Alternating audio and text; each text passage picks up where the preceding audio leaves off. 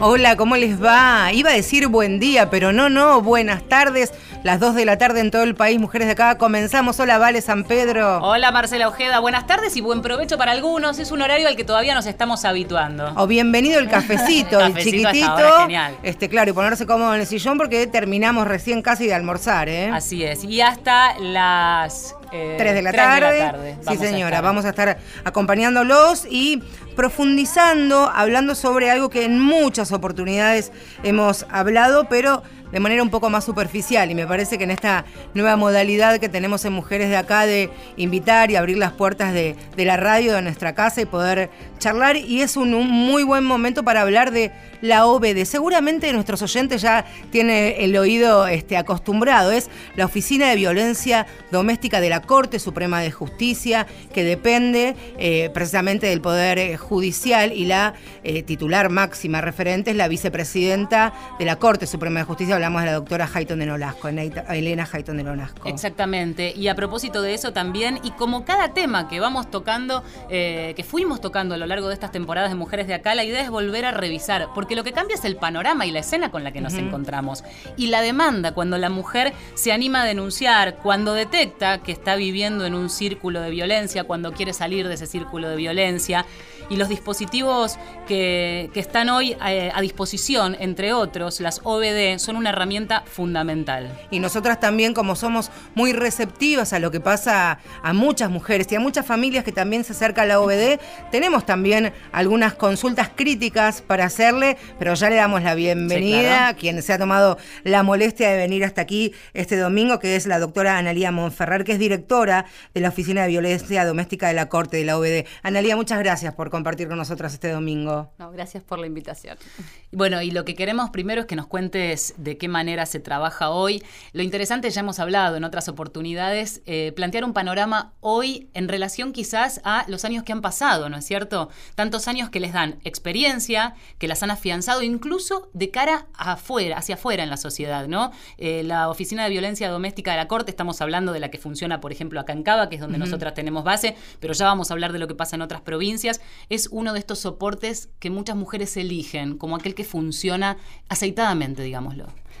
Así es, desde el inicio de la oficina, que fue en septiembre del año 2008, hemos observado bastantes avances, eh, tanto obviamente en el trabajo que la oficina hace propiamente en el interior de la OBD, como de la respuesta que se fue obteniendo de distintos efectores, principalmente del Poder Judicial, porque uno de los motivos por los cuales la Corte decide crear eh, esta oficina es que juezas y jueces del ámbito civil de familia estaban exigiendo poder contar con las herramientas necesarias para poder decidir si adoptaban o no medidas de protección. Esto siempre lo, lo repetimos porque fue el avance más significativo e inmediato del funcionamiento de la oficina. Antes de la OBD, la medida de protección podía demorarse de tres a cuatro meses. A partir del funcionamiento de la Oficina de Violencia Doméstica, esto se hace en forma inmediata, siempre y cuando el legajo, que es como denominamos a lo que se hace en la OBD, llegue en un día hábil a la justicia civil de familia. Y dentro de lo que es la justicia penal, también hemos logrado bastantes avances, aunque todavía tal vez no son los que todo el mundo quisiera, eh, por lo menos quienes observan el desarrollo del, de- o el funcionamiento del Poder Judicial. Eh, ya casi es una excepción que por lo menos en la justicia nacional penal citen a las víctimas a ratificar la denuncia, ya casi no se hace. Eh, ya no se esgrimen argumentos tales como que no hay testigos presenciales del hecho, sino que se toma a la víctima de violencia como una testigo principal. Eh, no se esgrime ya argumentos tales como eh, que el derecho penal va a incrementar el conflicto al ya desatado dentro del núcleo familiar, sino que se avanza en la investigación. Luego veremos si esa investigación tiene los elementos necesarios para fundamentar una sentencia condenatoria. Posiblemente no, como puede pasar en cualquier otro hecho. Sin embargo, ya se ha avanzado en este tipo de cuestiones. Y por otra parte, como yo les decía, enviamos las actuaciones a la justicia civil de familia en, una- en un horario laborable, es decir, lunes a viernes de 7.30 a 13.30. Sin embargo, si eh, la atención que se realiza en la oficina es fuera de este horario judicial, contamos con la justicia penal en turno para que dicte medidas de protección. Eh, me, parece, no, me parece interesante y principalmente pienso en, en la oyente que nos está escuchando este domingo y se pregunta, y te traslado la pregunta. Llega ahí a la calle Lavalle al 1200, frente al Palacio de Tribunales, porque vivió una situación de violencia doméstica, violencia familiar en su casa. A partir de ahí, que ¿cómo es el camino que hace una mujer que vivió una situación reiterada, repetida o no, dentro de su casa o con un ex conviviente? Bueno, eh, primero y principal que estamos las 24 horas del día, es decir, en cualquier momento la persona, o sea, digo, generalmente voy a hablar de mujer porque es la principal víctima de estos hechos, se acerca a la oficina, con lo cual está abierta en el momento en que esta persona decide llegar a la Valle 1250.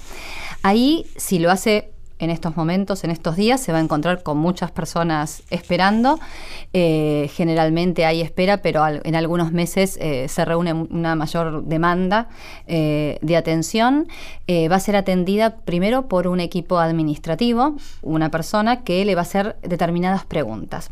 ¿Esto por qué? Porque a veces siempre dicen, ¿por qué tantas preguntas para las víctimas eh, de violencia? Bueno, es importante porque hay algunas preguntas que nos van a permitir determinar si efectivamente estamos ante un posible caso de violencia. Es muy común que aún hoy el día, después de tantos años, deriven a la oficina cuestiones entre vecinos por el nombre o por la calificación de violencia eh, doméstica. Una vez que hacemos esas preguntas puntuales, en donde vamos a saber eh, si tiene lesiones físicas y si acepta ser examinada por el servicio médico de la oficina. ¿Esto para qué? Para que más allá de si la persona finalmente continúa o no con el trámite en la oficina, tenemos ya la constatación de lesiones y podemos darle intervención a la justicia penal si es que esta persona no se animó a continuarla en el momento o si por motivos de espera no puede permanecer mucho tiempo más en la oficina. ¿Se puede desdoblar el trámite en ese caso o, todo tiene que empezar y terminar en el día en una misma jornada? Eh, no, no, nosotros eh, si la persona se va por el motivo que fuera, o sea, la llamamos, no está, eh, vamos a tener las actuaciones, las vamos a dejar entre 24 y 48 horas, nos vamos a tratar de contactar con esta persona nuevamente, si, no, si nos dice, no, mire, voy a ir en tal día, dejamos en espera. Si no podemos contactarla o nos dice que no va a volver, eso se deriva inmediatamente a la justicia penal, porque tiene la obligación de investigar las posibles lesiones que se han cometido. Claro. Em, una vez que pasa por esta etapa que denominamos de admisión o, de ingreso, eh, pasa así al equipo interdisciplinario. El equipo interdisciplinario está conformado por una unidad eh, que está integrada por una abogada, una psicóloga y una trabajadora social. Esto permite que en un único momento, en el mismo momento en que la persona ingresa a lo que denominamos el box eh, de atención, la mujer o eh, la víctima de violencia comience a brindar su relato. Entonces, una de las profesionales es quien va a dirigir la entrevista, va a estar siempre mirando a la persona, preguntándole y haciendo todas las preguntas aclaratorias que se necesitan. Otra profesional va a estar labrando un acta de la forma más textual posible. ¿Esto por qué? Porque la idea es que eh, esta víctima no repita su relato una y otra vez. Entonces, juezas, jueces o fiscales tienen que tener por escrito un relato, una descripción lo más fidedigna posible a lo que esta persona nos está diciendo. Siempre que se habla en tercera persona hay un proceso de interpretación inconsciente a veces que hace que se modifiquen incluso el sentido de las palabras que se están diciendo le vamos a hacer un montón de preguntas. A veces también eh, muchas mujeres eh, se quejan, digamos, ¿por qué me hacen tantas preguntas? ¿Por qué quieren saber tanto detalle? Bueno, porque el proceso penal está encaminado a comprobar si un hecho sucedió y si este hecho sucedió, quién lo cometió y eventualmente aplicar el, derecho penal de fondo, es decir, una sentencia, una, condena. Y para poder iniciar un proceso, digamos, la persona a la que se le imputa esto en el momento de lo que se denomina la indagatoria en el proceso penal, esta persona tiene que conocer cuál es el hecho que se le imputa. Yo no le puedo imputar a alguien simplemente usted lesionó a fulanita de tal, sino que le tengo que decir que usted golpeó a tal persona en tal ocasión, con estos testigos, en tal momento, eh, de esta manera, porque tiene que defenderse de esa imputación. Y le vamos a preguntar todos los antecedentes familiares, tanto de quien aparece como víctima como de quien se indica como agresor. ¿Esto por qué? Porque esa misma acta le va a servir tanto al juez o jueza de familia como al juez o jueza o fiscal eh, de penal. Le vamos a ofrecer, le vamos a informar cuáles son todas las opciones que tiene a su alcance, jurídicas y no jurídicas, y luego la persona va a tomar en ese momento, si es que puede, una decisión acerca de qué es lo que quiere hacer. ¿Conviene ir acompañada? Puede ir acompañada, no hay ningún problema, de hecho la ley de protección integral y que es posterior al funcionamiento de la oficina, pero recoge esta posibilidad. En principio, Tratamos de que la persona ingrese sola para que no se sienta, eh, digamos, ni, ni, presionada por quien la acompaña o por lo que fuera, pero si necesita estar con alguien puede ingresar siempre y cuando esta otra persona no entorpezca obviamente el desarrollo de la entrevista y se dejará constancia de quién la, la acompaña. Analia, y vos decías que llegan al momento en el que eh, le preguntan a la, a la denunciante sí. cuáles son las medidas que, quiere? que quiere. Previo, por supuesto, ofrecerle alternativas, ¿no? Que ¿Cuáles son esas alternativas? ¿Cuáles podrían sí, ser? Sí, le hacemos conocer lo que está establecido en la ley. O sea, Por que ejemplo, puede pedir una prohibición de acercamiento, una prohibición de contacto, exclusión del hogar si es que conviven, eh, una orden para que cesen los actos de perturbación, una también eh, que se pueda secuestrar el arma que tiene el posible agresor en su poder, que haya un inventario provisorio, por ejemplo, de los bienes de la sociedad conyugal, que pueda ir a buscar sus pertenencias, eh, prohibir el reingreso al domicilio del agresor, eh, alimentos provisorios o también el cuidado parental también eh, provisorio. No hace falta, a ver, en muchos casos la persona puede determinar expresamente esto, bueno, quiero una prohibición de acercamiento ¿Y si o no? quiero esto, si no, eh, es suficiente con que diga, por ejemplo, quiero que no me moleste más. Después, la jueza o el juez va a decidir qué tipo de medida conviene en el caso. Aparecen un montón de preguntas eh, y entiendo que cada una tiene respuestas largas también, pero se me ocurre cuando te escucho, por un lado, pensar en esta demanda que incluso como periodistas y porque muchas veces mujeres desesperadas se nos acercan, es decir, qué necesaria, eh, qué bueno la celeridad. Uh -huh. La contrapregunta de eso sería, una mujer llega y porque relata una situación, estamos hablando de que no presente lesiones, pongámosle, uh -huh. una amenaza, por ejemplo, una situación que por primera vez y con un señor en cuestión no tenga antecedentes, ¿de qué manera se trabaja? Por supuesto con el punto número uno, que es creerle a la víctima y a su vez tomar medidas que cambian y modifican completamente la escena de esa casa, de esa familia y demás. ¿Cuáles? Entiendo que son especialistas, ¿cómo se trabaja eso? Bueno, porque ahí en realidad la toma de decisión siempre está en cabeza de la autoridad judicial. Es decir, desde la oficina se le da todas las opciones eh, posibles. Eh, en general, cuando comenzó el proyecto de la oficina, incluso la discusión entre juezas y jueces que participaban era que la gran mayoría de las personas iban a querer que esto quedara reservado. Es decir, que se viniera a la OBD, que plantearan un caso y si no había ninguna intervención penal, que esto no pasara a conocimiento de la justicia, porque siempre había esta sensación de que en realidad algunas cosas no tienen que ser judiciales. Sin embargo, las mujeres, sobre todo, vienen particularmente decididas a que una autoridad judicial intervenga.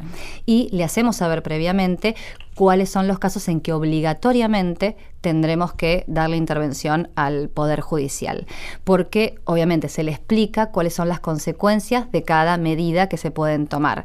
Y eh, más, hacemos algún resumen de qué medidas de seguridad propias eh, pueden tomar, pero como somos Poder Judicial no le podemos aconsejar qué es lo que le conviene. Claro. Es decir, no sé, por ejemplo, desde la OBD no podríamos decirle, mire, usted cambie la cerradura, este, sáquele claro. la posibilidad de ingresar a una cuenta bancaria, no sé, por ejemplo, esas cuestiones. Esas sí. cuestiones son las que tiene que hacer un patrocinio jurídico, que contamos con ese patrocinio dentro de la misma sede de, de la oficina. Pero generalmente las mujeres, eh, las víctimas de violencia ya hay excepciones, pero como ya hay mucha mayor difusión de todo mm. esto, ya saben en principio, o por lo menos tienen una idea general acerca de cómo fu puede funcionar el Poder Judicial. Generalmente, como se da mucho también el boca en boca, ya saben cómo se hacen efectivas las medidas, saben que por ahí qué medidas de precaución deberían tomar en algunos casos para cuando se haga efectiva, por ejemplo, la exclusión del hogar. Claro. Vuelvo, me gustaría que te, terminemos con este camino que, que hace quien se acerca, uh -huh. este, la denunciante que se acerca a la OBD. Le ofrecen, decíamos, este abanico uh -huh. de posibilidades de, de medidas.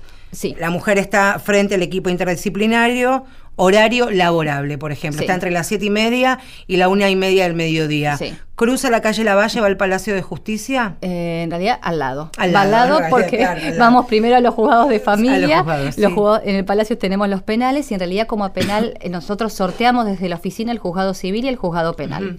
Eh, el juzgado penal va a recibir el legajo también y va a empezar a adoptar medidas, pero acompañamos a la persona al lado o a la vuelta por Talcahuano Sí. al juzgado civil que sale sorteado. Ahí eh, avisamos al personal de la mesa de entradas que estamos acompañando a una persona, dejamos el legajo, la eh, persona espera en la mesa de entradas de ese juzgado y seguramente en un plazo, depende el horario en el que llegue y el nivel de trabajo que tenga ese juzgado, antes de la una y media, se va con eh, la medida que dispuso la jueza al juez. Puede ser que se desestime, o sea, hay mm, porcentaje de casos que jueces pueden desestimar. Puede el, el juez, perdón, vale, el, el juez o la jueza dice, bueno, ante esta situación y después del legajo que presentan en la OED, decide el, el juez o la jueza una eh, exclusión del hogar. Sí.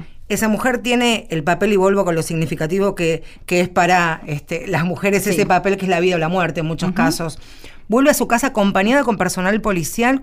¿Qué hace después que está ahí en la calle Talcahuano y quiere volver a su casa? Bueno, ahí se da según la práctica de cada juzgado. Es decir, lo más común es que se le dé el famoso papel a, a la mujer y que le digan, bueno, usted tiene que ir a la comisaría.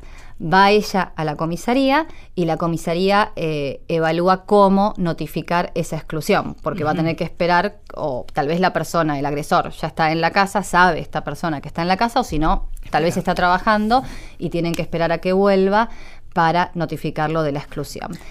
Exclusión o restricción de acercamiento, pensaba, y por casos también que, que hemos tenido muy cercanos, eh, parece en esta época eh, donde las redes sociales, la tecnología y el WhatsApp están tan al alcance de la mano, que la víctima sea la que lleve una fotocopia a la comisaría de jurisdicción del agresor, en el caso no que esté conviviendo, sino por ejemplo de un novio o de un ex marido agresor, y quizás porque no puede vivir cerca de esa comisaría, pasar cerca de la puerta de la casa de ese violento e ir a notificar que ese hombre tiene exclusión. ¿Cómo es posible? ¿Cómo se explica? Bueno, eso, en eso se está trabajando para mejorar esto, para que haya justo hoy comentábamos con algunas personas del Ministerio de Seguridad, se había trabajado en su momento en la gestión anterior para que las comisarías puedan tener eventualmente un sistema único de registro de medidas de protección. En general, siempre les decimos a las personas que pueden volver a la oficina para que desde la oficina gestionemos esa notificación, porque también es posible que muchas personas no, no comprendan el sentido de lo que se les ha dado. Y, y ha pasado que muchas mujeres se van a la casa con esa medida, nunca fueron a la comisaría para que se notifique. Pero pensá con la tranquilidad la que estamos hablando nosotras y alguien que está turbado por una situación violenta, que se le olvidó la mitad de las cosas que pasaron esa tarde, que está... ¿no? Sí, en general, a ver, se dan varios supuestos. Hay algunos juzgados que pueden darle el, digamos, el famoso papelito a la señora para que vaya a la comisaría y es verdad, la, señora puede ir a la comisaría como no, puede no ir a su casa y pensar que ya está eh, todo terminado. Eh, en otras ocasiones el juzgado envía por mail la notificación y no está tan mal igual que la persona vaya a la comisaría en ese sentido. O sea, si, si ya la comunicación fue oficial del juzgado a la comisaría, porque muchas veces el personal de la comisaría toma contacto personal, le da los teléfonos de emergencia de la comisaría este, y arreglan de qué manera proceder a la notificación. Todavía hay muchas cosas que mejorar, Sí. pero eh, estamos siempre desde la oficina tratando de observar y e ir mejorando esa comunicación. Pienso en quienes en esta tarde, estamos en Mujeres de acá, eh, hasta las 3 de la tarde, nos acompaña la doctora Nelia Monferrer, que es directora de la OVD, la Oficina de Violencia Doméstica de la Corte. Pienso en quien nos está escuchando y dice, bueno, están hablando tres porteñas, bonaerense, en, el, en la ciudad más rica de toda la Argentina, con todos los recursos que un subte tiene la posibilidad de unir la fiscalía con, eh, con la oficina de violencia y con su casa. Pero por supuesto queremos federalizar porque esto es lo que nos pasa a todos. Y la OVD tiene distintas oficinas a lo largo del país, en principio en cinco provincias. En los últimos años se fueron replicando, se fue replicando este modelo del que estamos hablando con, con Analía. Vamos a escuchar el testimonio de Amelia Fuente Marrupe, es la coordinadora de la OBD Salta, la Oficina de Violencia Doméstica, también dependiente de la Corte Suprema, que se abrió el 23 de noviembre de 2010. Es importante resaltar la intervención del equipo interdisciplinario. Eh, la intervención no solamente en, la toma de la denuncia y la elaboración del informe de riesgo, el cual le da una mirada acabada al juez sobre la problemática, sobre la gravedad y sobre las medidas adecuadas a, tomar, sino también em, el trabajo en red y el trabajo de articulación que hace el equipo. Eh, hay que entender que mm, por la complejidad y por las características de, las situaciones de violencia que se plantean a diario en la oficina y muchas veces las medidas adoptadas por los jueces no son suficientes. Es decir, no es suficiente la provisión, no es suficiente la exclusión, no es suficiente una consigna. Em, la víctima para, poder sostener las medidas dispuestas por el juez competente, necesita de, una serie de, acciones que la ayuden a sostener casualmente estas medidas. Y recuerdo un caso puntual de una mamá que llegó huyendo con sus niños, todos menores de edad, la cual tuvo que ser eh, albergada en, el refugio para víctimas de violencia, que depende del Ejecutivo Provincial. Eh, luego, eh, ya estando allí en el refugio, eh, a resguardo y con las, medidas adoptadas, había que pensar en el después, de qué manera ayudarla para que estas medidas, como dije anteriormente, pudieran sostenerse en el tiempo. entonces, desde la oficina, eh, se eh, acudió a la cooperadora asistencial de la municipalidad, con la cual también tenemos un convenio, y desde la cooperadora se la asistió por un periodo de tres o cuatro meses con una ayuda mm, en dinero, una ayuda física, una ayuda mm, este, con dinero efectivo para que ella pudiese eh, emprender una actividad. Eh, se le ayudó a ubicar a los niños en una guardería donde pudiesen estar eh, cuidados mientras ella salía a trabajar. Eh, se la asistió también con un bolsón con mercadería.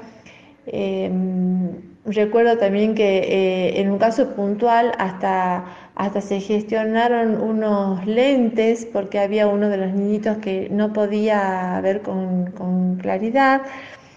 Eh, en fin, eh, eso es lo importante, o sea, no solamente la toma de la denuncia, sino entender que estas personas que acuden a, nuestra oficina van, en busca de mucho más que una medida judicial.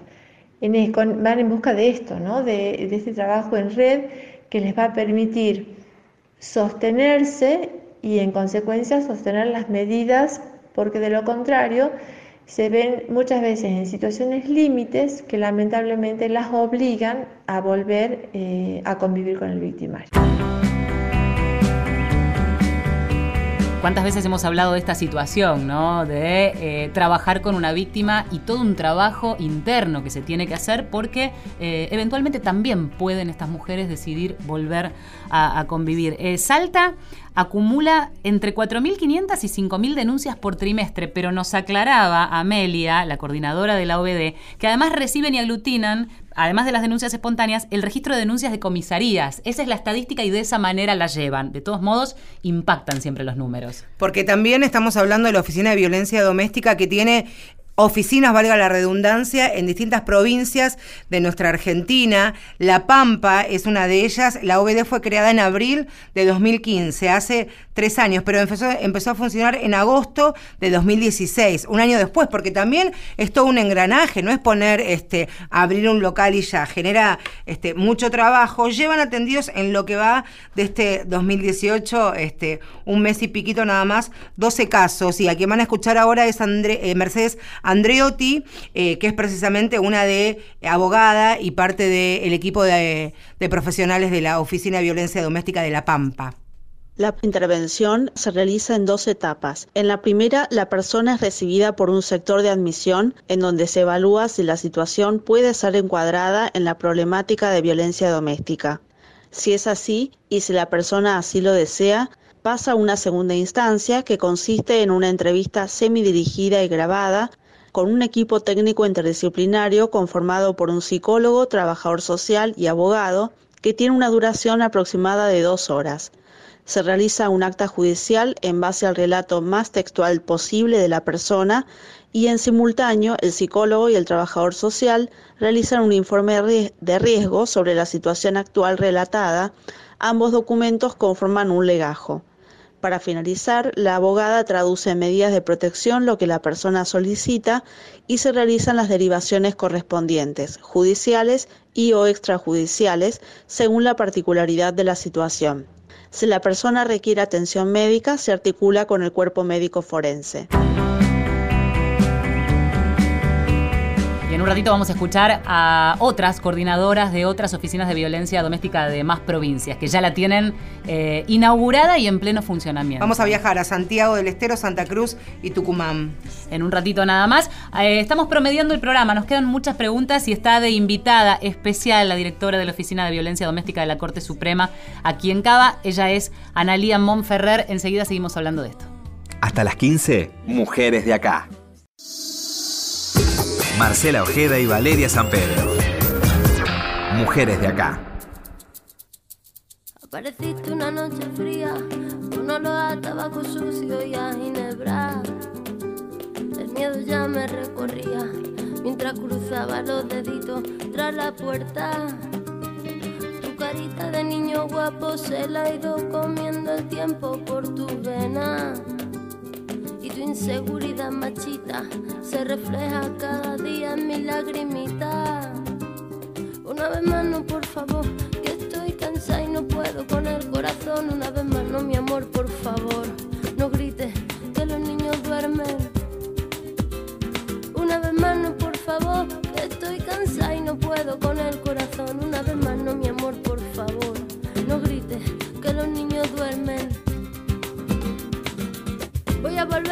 Como el fuego, voy a quemar tu puño de acero y del morado de mis mejillas saldrá el valor para cobrarme las heridas. Malo, malo, malo eres, no se daña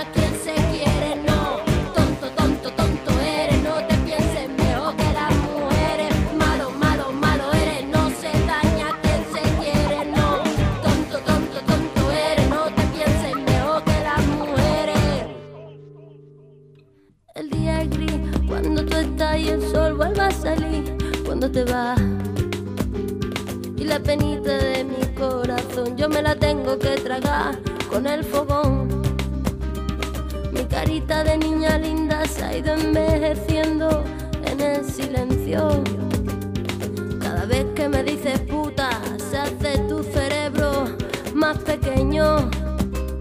Una vez más, no, por favor, que estoy cansada y no puedo con el corazón. Una vez más, no, mi amor, por favor, Una vez más, no, por favor, estoy cansada y no puedo con el corazón. Una vez más, no, mi amor, por favor, no grites que los niños duermen. Voy a volverme como el fuego, voy a quemar tu puño de acero y del morado de mis mejillas saldrá el balón para cobrarme las heridas. Malo, malo, malo eres, no se daña quien se quiere, no. Tonto, tonto, eres, no te pienses mejor que las mujeres. Malo, malo, malo eres, no se daña quien se quiere, no. Tonto, tonto, tonto eres, no te pienses mejor que las mujeres. Voy a volverme como el fuego, voy a quemar tu puño de acero y del morado de mis mejillas saldrá el balón para cobrarme las heridas. Malo, malo, malo eres, no se daña quien se quiere, no. Tonto, tonto, tonto eres,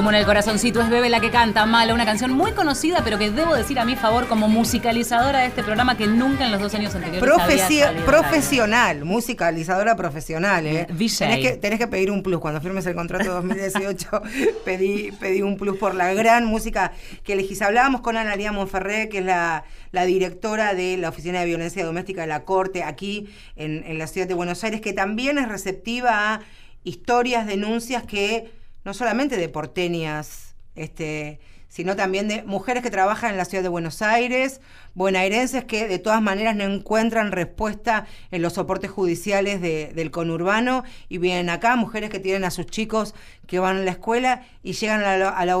Quiero terminar este recorrido que hacíamos de la señora con el papel está con esta denuncia, vamos a darle formalidad como corresponde, está con la denuncia, después con la orden que el juez decida que corresponde y que sea lo más beneficioso para ella y su familia. ¿Qué hace esa mujer? Va a la comisaría, la comisaría ahí pueden ir y ver el momento, si fue, por ejemplo, una exclusión del hogar para este hombre violento, esperar el momento que llegue o ver si está en el domicilio. Pero acá me, está faltando la figura de un abogado que la acompañe de manera gratuita este, durante todo el proceso. ¿Cuenta la OBD con un equipo de abogados? Bueno, no la OBD propiamente, tenemos en la sede de la Oficina de Violencia Doméstica, en un horario más acotado de atención, no las 24 horas, eh, abogados de la defensa General de la Nación que brindan asesoramiento y eventual patrocinio jurídico a estas personas. No hacen el este acompañamiento que, que mencionas, pero sí hacen un patrocinio luego para otras presentaciones que se pueden hacer. Analia, el patrocinio, es importante esta diferenciación, porque hasta donde tenía entendido, sí había un patrocinio para los casos de denuncia penal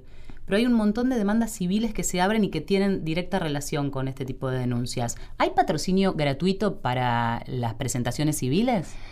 A ver, la ley de protección integral establece que debe ser gratuita la atención, o sea, el patrocinio para mujeres víctimas de violencia de género. Lo cierto es que eh, hay pocos lugares especializados en violencia mm. doméstica. en general, la mayoría de los lugares siempre tienen una mucha demanda de atención. En general nosotros damos un listado de patrocinios jurídicos habilitados y en general van o hacia la Defensoría General de la Nación o hacia la Procuración de la Ciudad de Buenos Aires. Quiero adelantar algo que va a pasar el 7 de marzo y que tiene relación directa con, lo que están lo que estamos comentando con Analía. El 7 de marzo en la ciudad de La Plata. Ustedes saben que por ley votada por unanimidad después del histórico ni una menos 2015, se votó y por iniciativa del senador Juan Manuel Aval Medina que la Argentina a partir de ahora, de ese momento, debiera tener un cuerpo de abogados que patrocinen y acompañen a las mujeres víctimas de violencia machista, de violencia de género. Lo cierto es que este reclamo del 2015, que fue un reclamo de los puntos que se, se hizo en, en Ni Una Menos en el Congreso, hasta este momento no había tenido por lo menos un resorte o una respuesta. En noviembre de 2017 se nombró a la subsecretaria de, Justicia, María Fernanda Rodríguez, como directora de este cuerpo. Bueno, lo que va a pasar el 7 de marzo es que se abre la inscripción de aspirantes de los colegios que han suscrito a estos convenios. Son cerca de 80 colegios de abogados en toda la Argentina. Ya han suscrito unos 50, pero claro, estamos hablando de abogados y profesionales que tienen que tener una formación en género, una perspectiva de género entonces van a tener que asistir obligatoriamente a un curso y después se los va a evaluar. Y en base a eso van a comenzar a trabajar en territorio. Así que se prevé que en los próximos meses por lo menos ya, ya van a estar los primeros abogados y abogadas trabajando, ¿no? Sí, eso es una muy buena noticia porque incluso en su momento, ya hace varios años, el equipo latinoamericano de justicia y género, que mm. está dirigido actualmente por Natalia Gerardi, exactamente, hizo una pequeña investigación acerca de cómo continuaban los procesos en el ámbito civil desde que son derivados del OBD y notaron una fuerte diferencia entre aquellas personas que tenían patrocinio jurídico y aquellas que no, porque hay que apelar o hay que pedir una prórroga de las medidas o hay que tratar justamente todas estas cuestiones conexas como pedir alimentos eh, o empezar el divorcio que muchas mujeres no, no cuentan con la posibilidad de pagar a un profesional un mini ping-pong de cosas que ya veníamos hablando, pero, pero para respuesta rápida. ¿Cuántas horas, si tuvieras que calcular, y en promedio, entiendo que cada caso es puntual, demanda eh, pasar eh, todos estos trámites de la OBD antes del recorrido que planteaba Marce. Te tenés que preparar, hacer la espera y pasar por esta instancia del equipo interdisciplinario. ¿Cuánto tiempo debería calcular una mujer en promedio con la espera y todo? A ver, actualmente yo le diría que tengan un, es un promedio de 3 a 4 horas, a veces un poco más, para ingresar al equipo, por la mayor demanda en, estos, en estas últimas semanas que hemos tenido. Una vez que ingresa al equipo son dos horas, dos horas y media. Eh, a ver, hay días donde ingresan y son 15 minutos de espera. Eh, a veces a las noches, si llegan, también es una hora de espera para entrar al equipo. Una vez que se entra al equipo, son dos horas, dos horas y media, sí o sí. O sea, hay que calcular unas cuatro o cinco horas. Sí, en porque promedio. y últimamente estamos teniendo mucha demanda de atención. ¿Cuánto tiempo dura una medida de protección? ¿Botón, restricción? Ha pasado, por, por- por conocimiento de, de algunos casos, que eh, con la medida de restricción vas a la comisaría de la ciudad, por ejemplo, te llevas el botón y no sabes cuánto tiempo dura esa medida. Nadie te lo dijo. Y estás con el botón y después puede ser que no te molesta más el agresor o que sí, pero digamos, ¿y a quién le entrego de vuelta? Hay, hay como, como, si unos, como si le soltaran la mano, a, a pesar de que la atención haya sido de contención. Bien, ahí las medidas en promedio de lo que observamos con el seguimiento de las causas son más o menos 90 días, es muchas veces lo usual. A veces es hasta nuevo, indeterminado, o si lo dicta la justicia penal, muchas veces es hasta que la justicia civil determine lo contrario, entonces muchas veces quedan como sine die. Eh, y sí, es verdad que muchas veces porque la policía de la ciudad nos informaba que había muchos botones que no se habían podido recuperar sabés que todavía, no que no sabían si no estaban, saben- vi- exacto, no sabían si estaba vigente Exacto. la Hay algo que medida. decir acá, Analía, eh, generalmente o habitualmente son estos 90 días, tres meses. Si la mujer necesita o considere, después de un intercambio con eh, allí en tribunales, renovar esta orden, tiene que ir personalmente. Digo, esto no se hace de manera automática. Claro, personalmente si no cuenta con abogado, Claro. porque si cuenta con un patrocinio no eh, se puede hacer por escrito o muchas veces en es- durante esos 90 días hubo episodios nuevos de violencia, con lo cual puede volver a pasar por la oficina, porque seguramente se habrá evaluado un determinado nivel de riesgo y, y un nuevo hecho tal vez lo eleve. Volvemos a hacer una recorrida Claro por el sí. país de las varias este, OBDs que funcionan. La de Tucumán, vamos a escuchar ahora a Marta Palazzo, también hablando del trabajo coordinado con ministerios, pero cuenta un caso en particular en el que la OBD intervino a pesar de no tratarse de un episodio ocurrido en su jurisdicción. Y esto nos va a dar pie para hablar también de la eterna discusión y, y límite entre Capital Federal y conurbano bonaerense. La oficina integra una red contra la violencia de género que se integra con representantes del Poder Ejecutivo en todos, con todos sus ministerios y las ONG que trabajan con la problemática. Esto nos permite coordinar y poder dar asistencia en caso donde la, que la medida judicial no sea lo oportuno y, y necesario para poner en salvaguarda la vida de la familia. Un caso eh, que fue importante para la OED por los resultados logrados fue el de una ciudadana francesa víctima de violencia por parte de su pareja que vivía en una provincia cercana del norte y que asistió a la OBD a hacer la denuncia.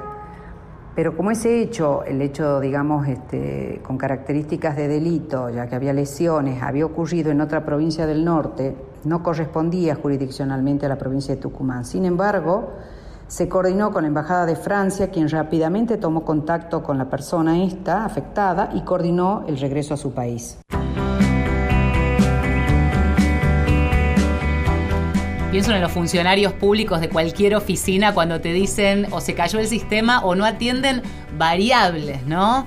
Eh, y en este caso, volver sobre esta pregunta, Analia, eh, ¿cuál, Marcela adelantaba algo antes, ¿a qué personas se atiende y qué pasa con aquella que vive eh, del otro lado de la General Paz? Bien, bueno, sí, es importante porque las cuestiones de jurisdicción y competencia a veces pueden anular todo lo que se Claro. haga en un proceso judicial. Por eso también a veces eh, el querer establecer quién puede intervenir o no, pero en algunos casos hay que eh, ser un poco más laxos en esa interpretación, sobre todo cuando la ley de protección integral establece que cualquier juez es competente para dictar medidas de protección. En la oficina, en principio, se atienden, por eso siempre decimos en principio, a personas que residan en la ciudad de Buenos Aires o que trabajen en la ciudad de Buenos Aires o que estudien en la ciudad de Buenos Aires o que sus hijos vayan al colegio o lo que fuera en la ciudad de Buenos Aires o que el hecho haya ocurrido en la ciudad de Buenos Aires. Con lo cual, muchas veces hay personas que viven en provincia de Buenos Aires pero trabajan, entonces por ahí eh, los jueces de familia dictan una medida de protección eh, de acercamiento, por ejemplo, prohibición de acercamiento de contacto hacia la persona o hacia el domicilio. Claro. Hacia la persona eh, rige en todo el país. O sea, si a mí me dictan una prohibición de acercamiento hacia mi persona, yo estoy en Salta y es vigente, es, es válida esa, esa orden. Y algunas excepciones hemos tenido donde en principio es toda la justicia provincial la que debe intervenir, porque a veces según las características del hecho o el momento en que la persona se acerca. Justamente comentábamos hace un rato, en una oportunidad una persona que residía en San Fernando se acercó porque no conseguía brindar su, su, relato en esa jurisdicción un fin de semana a la noche. Más allá de que hacemos derivaciones para que en algún lugar reciban la denuncia la declaración, no vamos a hacer que una persona a la noche vuelva otra vez a otro lugar para que le tomen el relato. Lo hacemos y desde la Corte se envían las actuaciones a la justicia competente. Claro. Ahora, uno imagina eh, que esa puede ser una excepción y está bien contemplarla, pero hay una gran masa, cuando pienso en provincia de Buenos Aires ni hablar, pero mismo en conurbano bonaerense, en distritos del conurbano, donde además los índices de violencia son altísimos. Por ende, si uno traspola los números, podría imaginar estadísticas altísimas y necesidad de mujeres de acercarse. ¿Se evalúa, eh, está pensado, está previsto una oficina de violencia doméstica de la Corte en jurisdicción bonaerense, por ejemplo? Bueno, la Corte Suprema de la provincia de Buenos Aires fue la primera en firmar convenio con la Corte Nacional. Mm.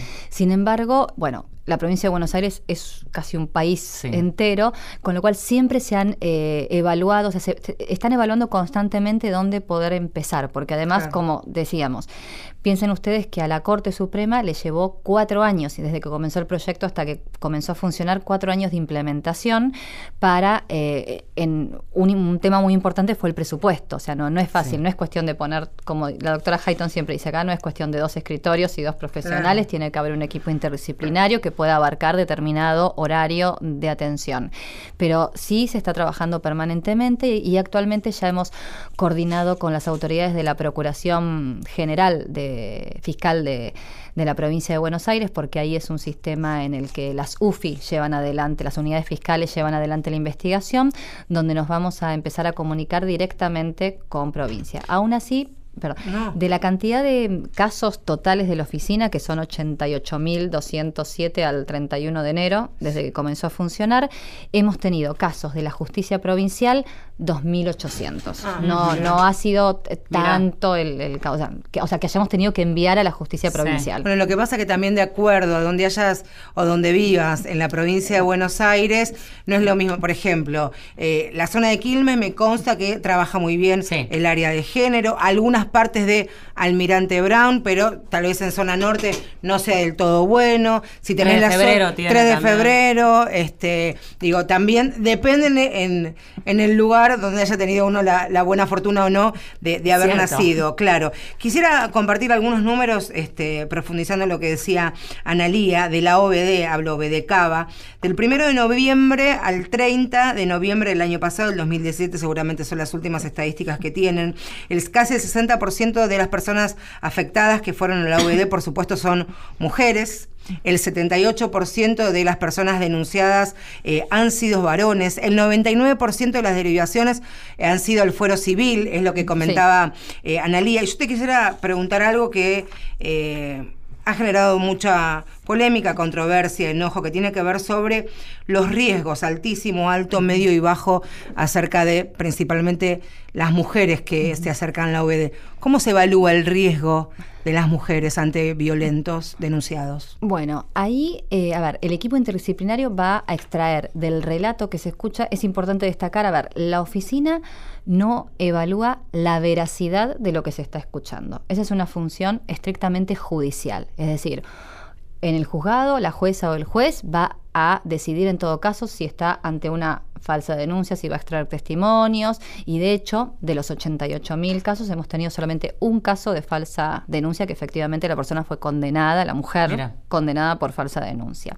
Esto es importante porque muchas veces también la crítica es cómo se evalúa un riesgo si no se escucha la otra parte, es decir, se puede evaluar un riesgo porque se está escuchando un relato con determinadas características y se van a, analizar determinados indicadores. Del relato que se escucha se va a extraer, por ejemplo, si la persona convive o no convive con quien se indica como agresor. La frecuencia y la intensidad de los episodios de violencia. No va a ser el mismo nivel de riesgo que los episodios se den, por ejemplo, cada dos o tres años a que en los últimos tiempos haya aumentado esa frecuencia. Sí hay niñas o niños que sean, eh, a ver, testigos, pero ser testigo de lo que ocurre de violencia es una categoría de ser víctima de violencia. Eh, o sea, que observen la situación de violencia y además que ya la violencia psicológica o física también vaya dirigida directamente hacia ellos. Eh, se va a evaluar si la persona, por ejemplo, si pertenece a las fuerzas de seguridad, quiere decir que porta un arma permanentemente. Se va a evaluar si existen armas en la casa. Eh, bueno, si conviven o no conviven, por esto, porque no siempre uno piensa, ah, pero lo excluyen del hogar, así con solamente escuchar a la víctima. La exclusión del hogar está como en el quinto puesto de medidas que se obtienen porque generalmente la violencia continúa a pesar de que el vínculo se terminó y están viviendo en, lugares eh, separados. Se va a evaluar si hay antecedentes, o sea, si hubo ya presentaciones tanto en la OBD como en la justicia penal, por ejemplo. Se va a evaluar si esta persona fue denunciada incluso por otras personas. Digamos, todo eso es información a la que se accede tanto por el relato como por la certificación que se hace desde la oficina. Claro, eso te presenta un panorama que hace, y ustedes tienen estadísticas de en qué nivel salen las mujeres que han denunciado con un nivel de riesgo. Yo leía, por ejemplo, en la, de Tucumán que, que escuchábamos hace un ratito, el 57% de los casos atendidos de las mujeres que denunciaron salió con riesgo alto, altísimo. O sea, pensá que más de la mitad, casi el 60% de las mujeres, eh, no sé qué pasa en, la oficina de Cava. Bueno, nosotros de enero, por ejemplo, contando solo los que ingresaron en enero, que esto es importante, que es durante la feria judicial, 887 casos, eh, donde se dictaron medidas de protección, es decir, hubo funcionamiento de, tribunales como si no estuviéramos de feria. Esto es importante aclararlo. Pero tuvimos nivel de riesgo medio en un 54% de los casos, un nivel altísimo y alto en un 36% y un nivel bajo del 10%. Esto todavía no lo hemos analizado ni, ni desagregado en comparación con años anteriores, pero hemos observado que fue disminuyendo el nivel de riesgo. ¿Y eso puede tener que ver con que la mujer denuncia antes? Exactamente. Una de las posibles explicaciones que tenemos que, que analizarlo es que ya no espera el primer promedio que evaluábamos, que era una mujer que se presentaba en promedio de luego de 5 a 7 años de ser víctima de violencia. Y quizás ya lastimada, por ejemplo. Exacto, sino que empiezan a venir antes que también suponemos por la difusión que se está haciendo, porque cada vez más eh, creemos que la gente, las personas eh, ya saben que son ellas, no son ellas solas las que son víctimas de violencia, sino que hay un montón de, casos más. Eso estuvo bajando. Y es importante destacar también que no es que solo los casos que se evalúen como alto o altísimo riesgo van a ser merecedores de una medida de protección, sino que el nivel de riesgo le da la pauta a la autoridad judicial acerca de qué tipo de medida eh, puede, o es un elemento para tener en cuenta qué tipo de medida de protección puede dictar. Esto te, te, lo preguntaba, este, y yo sé que desde la OBD es algo que, que me parece que es muy respetable, que no hablan de casos ni de historias, como decimos nosotras personalmente, pero no puedo dejar de, nombrar porque cuando hablamos de riesgo altísimo, a mí me viene a la, a la memoria lo que pasó con Claudia Jaefer, esta mujer que fue asesinada de 66 puñaladas, cuyo marido, Farré, fue condenado por un jurado popular a prisión perpetua el año pasado nada más, Fernando Ferré, pero ella había ido a la OBD y le habían este, este, un riesgo altísimo, pero después, por supuesto, en el juicio también se demostró varias particularidades, por eso te quería preguntar y que nos expliques ahora sin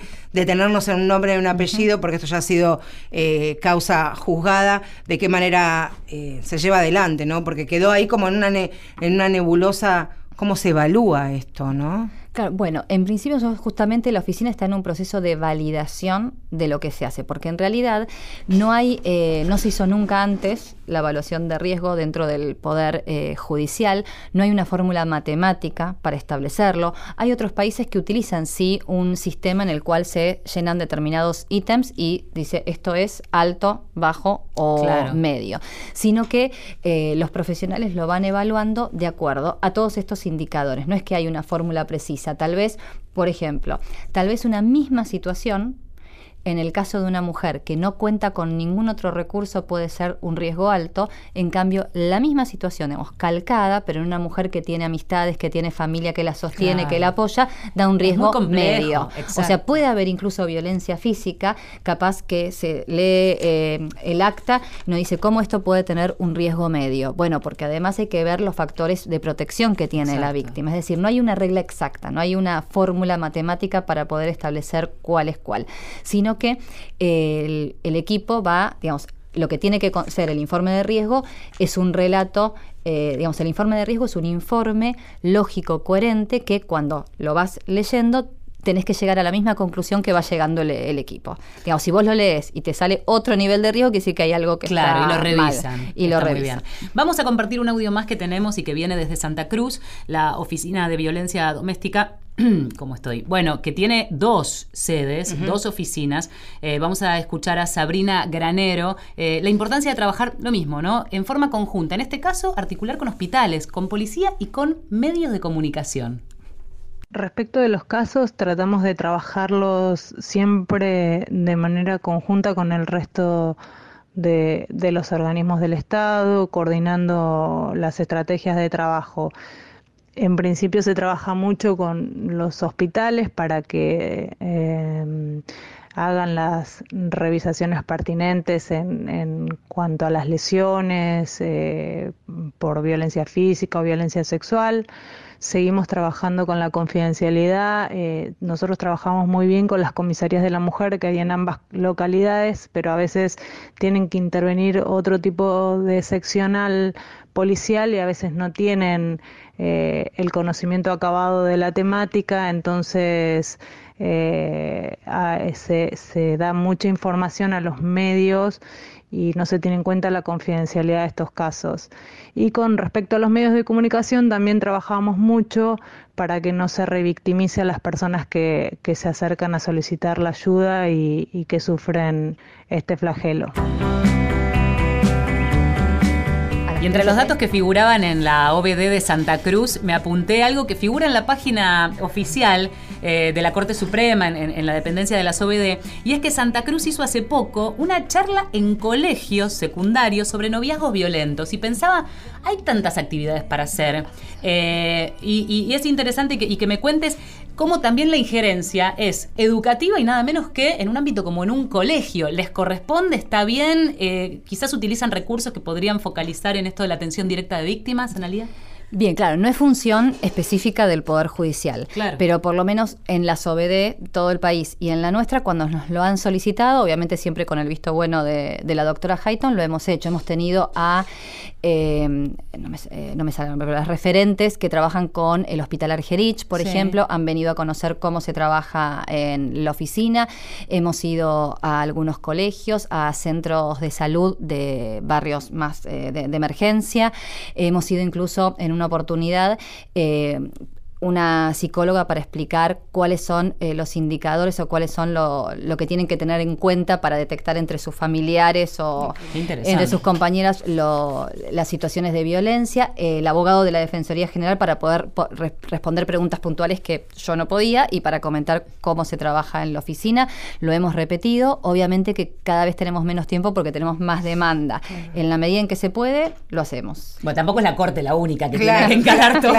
Ah, y ahí que queremos, volvemos al inicio de, del programa cuando Analía Monferré, que es directora de la OBD, nos contaba el enorme trabajo que están haciendo. Cuando hablamos enorme también hablamos de recursos y de esto eh, lo hablamos Vale y yo, que tiene que ver con el lugar donde muchas mujeres esperan que comience este primer paso que es la admisión, luego la charla y el intercambio con el equipo multidisciplinario y tal vez ustedes se hacen cargo de por lo menos esta crítica o este señalamiento que tiene que ver con los tiempos de atención?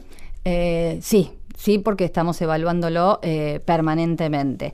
Eh, también es importante, porque me olvidé fundamentalmente, que personal de las brigadas de 137 suelen acompañar a las víctimas, ya, o sea, no las acompañan durante toda la espera de, en la oficina, pero sí luego, si ingresaron por las brigadas de 137, ellas sí después las acompañan al juzgado y a, y a, la comisaría. Analia, nos quedaríamos todo el día. Seguramente tenemos mucho año por delante para volver a invitarla si es que tiene el tiempo y la disposición.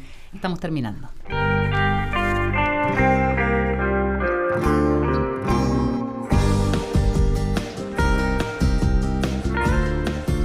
Bueno, antes de despedirnos ya hasta el próximo domingo, nos operó técnicamente Diego Rodríguez, nos produjo Inés Gordon y la puesta al aire estuvo a cargo del señor Néstor Borro. Nosotros nos vamos a encontrar sin antes eh, dejar de agradecerte, Analia, por haber venido. Este, siempre cuando nos preguntan dónde ir y los vamos a llenar de más trabajo porque eh, recomendamos que vayan ahí a la Valle, a la OBD. Esto quiere decir que también señalamos que hay otros soportes y herramientas que debieran trabajar más. Y articuladamente por otro lado. Nos despedimos, Marcela Ojeda. Valeria San Pedro, hoy a mi derecha, aunque a la izquierda como mi corazón. Ahí ¿eh? está. Bueno, nos reencontramos el domingo que viene con otro cafecito. batiendo el café, que lo, eh, eso decíamos, ¿no? Que el cafecito los domingos a las 2 de la tarde, ¿quiénes lo tienen que hacer? Ellos, así nosotras nos ponemos a escuchar. O si no, que laven los platos, señores.